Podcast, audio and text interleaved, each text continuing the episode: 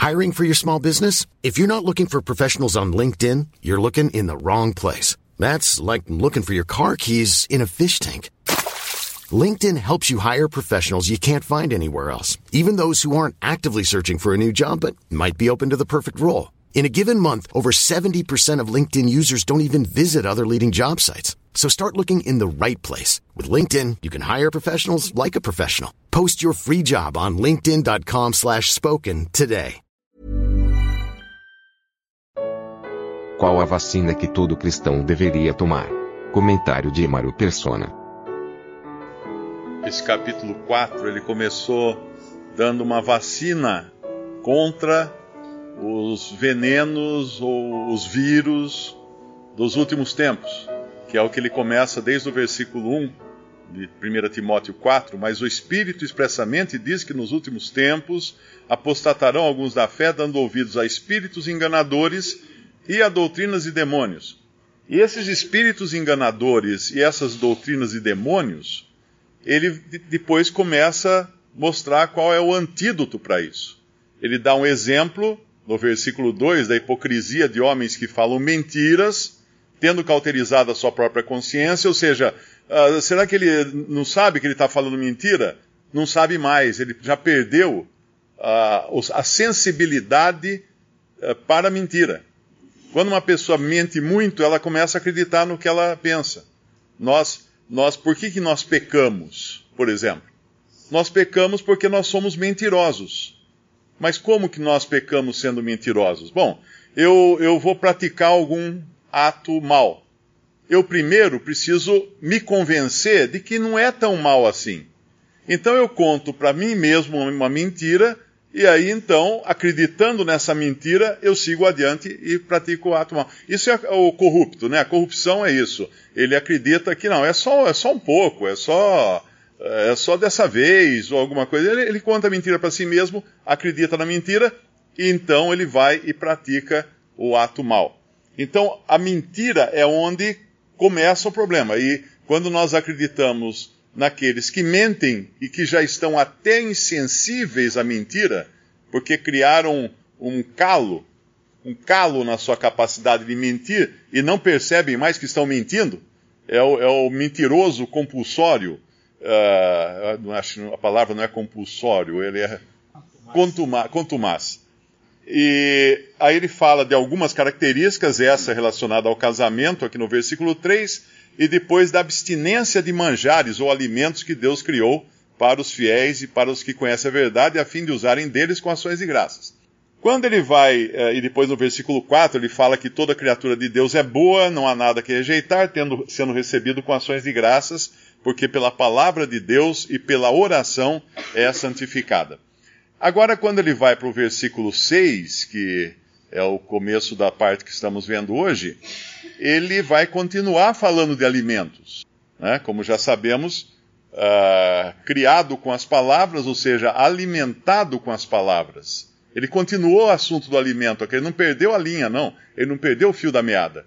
Ele vai falar do alimento, uh, com as palavras da, da fé, da boa doutrina que tem seguido. Mas, e aí ele entra com outro alerta. Lá em cima ele alertou contra uh, os que mentem, os que os demônios ouvi, uh, que dão ouvidos a demônios enganadores e a doutrinas, uh, espíritos enganadores, doutrinas e demônios. E aqui no versículo 7, ele vai falar das fábulas profanas e de velhas caducas, como fala na, na outra versão. E por que isso é importante? Bom, é importante porque se, se existiam fábulas profanas e de velhas caducas naquele tempo, eh, e ainda não tinha o YouTube, né? Hoje existe muito mais. Muito mais. E quando nós aprendemos que o pecado entrou lá no Éden através de Eva, Adão não foi enganado, mas Eva, sendo enganada, caiu em transgressão.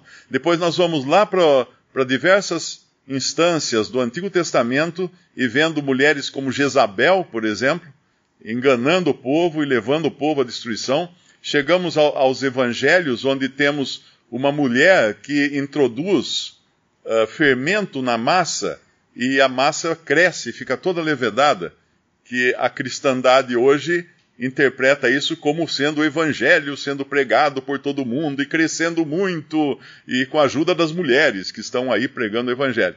Mas totalmente errado, porque fermento nunca foi verdade nem sã doutrina. Fermento é um problema, é pecado, é aquilo que leveda a massa. Então, aqui, quando nos fala de rejeita as fábulas profanas e de velhas, é muito importante entender isso, que nesses últimos tempos e hoje para nós nos últimos dias, nunca houve tanto ministério de mulheres quanto hoje tentando ensinar a palavra de Deus. E tem aberrações assim tremendas, coisas horríveis que a gente escuta, porque são mulheres pregando e, claro, elas estão mais suscetíveis ao engano de Satanás, e é isso que Paulo vai escrever em 1 Timóteo, quando falo, fala: a mulher, não permito que a mulher ensine. Por quê? Porque ela foi enganada. Ela é, ela é, quando Deus deu aquela sentença lá no Jardim do Éden, ele colocou inimizade entre a mulher e a serpente. A serpente ficou inimiga mortal da mulher. Então, se a serpente quiser atacar, ela vai atacar primeiro a mulher. Isso é, é muito claro. Dentro, do, do dentro do, do, mundo religioso, elas são as que são primeira, primeiramente convencidas pelo inimigo. Hoje nós temos várias religiões que se dizem cristãs que são, foram criadas por mulheres. E são o quê? Essas velhas que fala aqui, rejeita as fábulas profanas e de velhas e exercita-te a ti mesmo em piedade. Então, esse é um alerta também. Quando ouvimos alguma coisa, de, de, qual é a origem disso? De quem veio isso? Porque ele está falando de alimento aqui e ele está falando de exercício físico. O alimento natural e o exercício físico natural. Nós vivemos hoje, nesses últimos dias, uma explosão da religião do, do culto ao corpo, que é pessoas dando a vida em, em academias para melhorar o seu desempenho físico. E ao mesmo tempo, vivemos uma época de culto à alimentação. Eu fui um que antes da minha conversão fui um fanático uh, dietético, não é? seguindo uma alimentação fanaticamente. E hoje nós estamos nessa época. Mas ele mostra aqui que o exercício físico, uh, para pouco é proveitoso. É bom, é bom, mas é pouco proveitoso. E a alimentação? Bom, nós, muito importante também a alimentação. Um irmão hoje me escreveu, falou: Mário, estou com um problema, como é que eu faço para combater a minha compulsão por comer? Eu, eu, tenho o tempo todo vontade de comer, eu não quero ser um glutão. Né? eu falei: ó, conversa com o irmão Fulano. Indiquei para ele um irmão que entende mais da alimentação do que eu. Porque existem coisas que a gente tem que reconhecer também que existem aqueles que sabem mais que a gente. E, e sem, são muitos eles que sempre sabem mais que a gente. Mas aqui então ele vai falar de um exercício que não é o físico, mas que é um exercício, não é o corporal, mas é um exercício que é muito mais uh, proveitoso que é o da piedade, que é a atitude, a atitude de temor, de reverência a Deus e de reconhecimento da pessoa de Cristo também com todos os atributos que lhe são inerentes, como a sua divindade, a sua vinda ao mundo, uh, ter visto, sido visto pelos anjos e tudo mais que foi mencionado no capítulo anterior.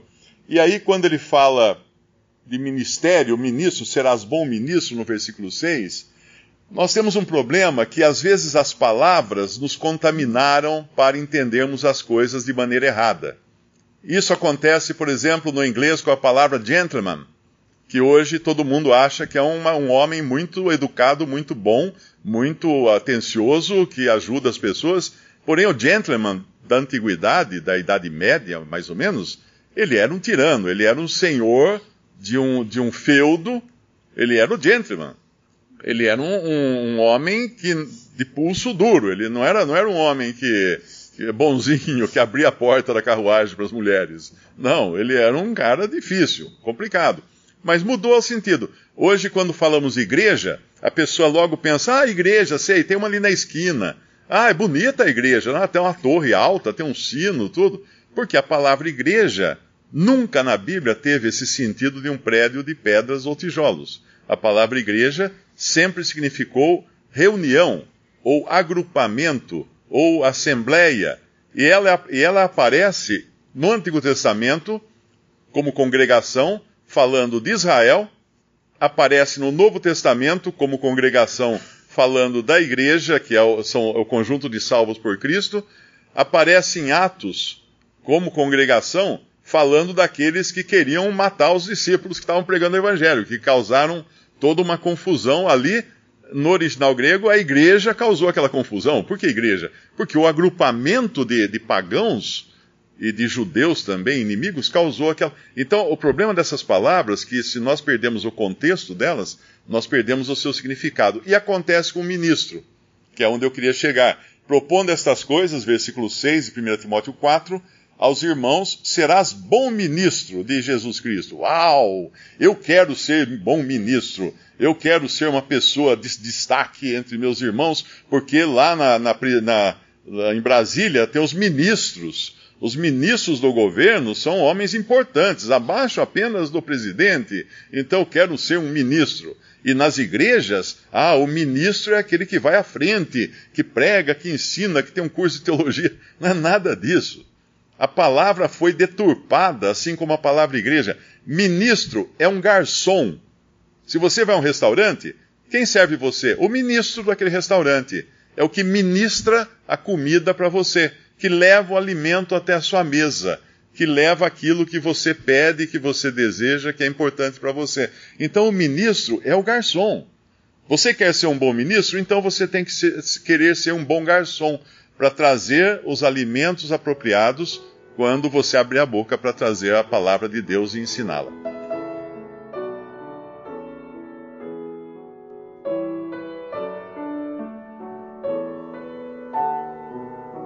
Visite respondi.com.br. Visite também 3minutos.net.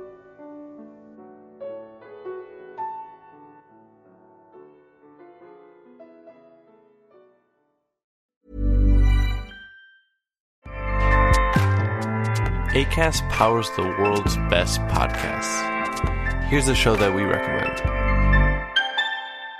The Real Housewives is a guilty pleasure for most, but if you're looking to not feel guilty about that pleasure, tune in to Everything Iconic with me, Danny Pellegrino, where I break down all the messy moments and behind the scenes antics of Bravo's popular franchise. And on Everything Iconic, I also interview celebrity guests like Kelly Ripa, Kiki Palmer, Drew Barrymore, Cameron Diaz, and more about their guilty pleasures, their past work, and so much more. So if you're pop culture obsessed and find yourself watching way too much reality TV like me, tune in to Everything Iconic with Danny Pellegrino wherever you listen to podcasts.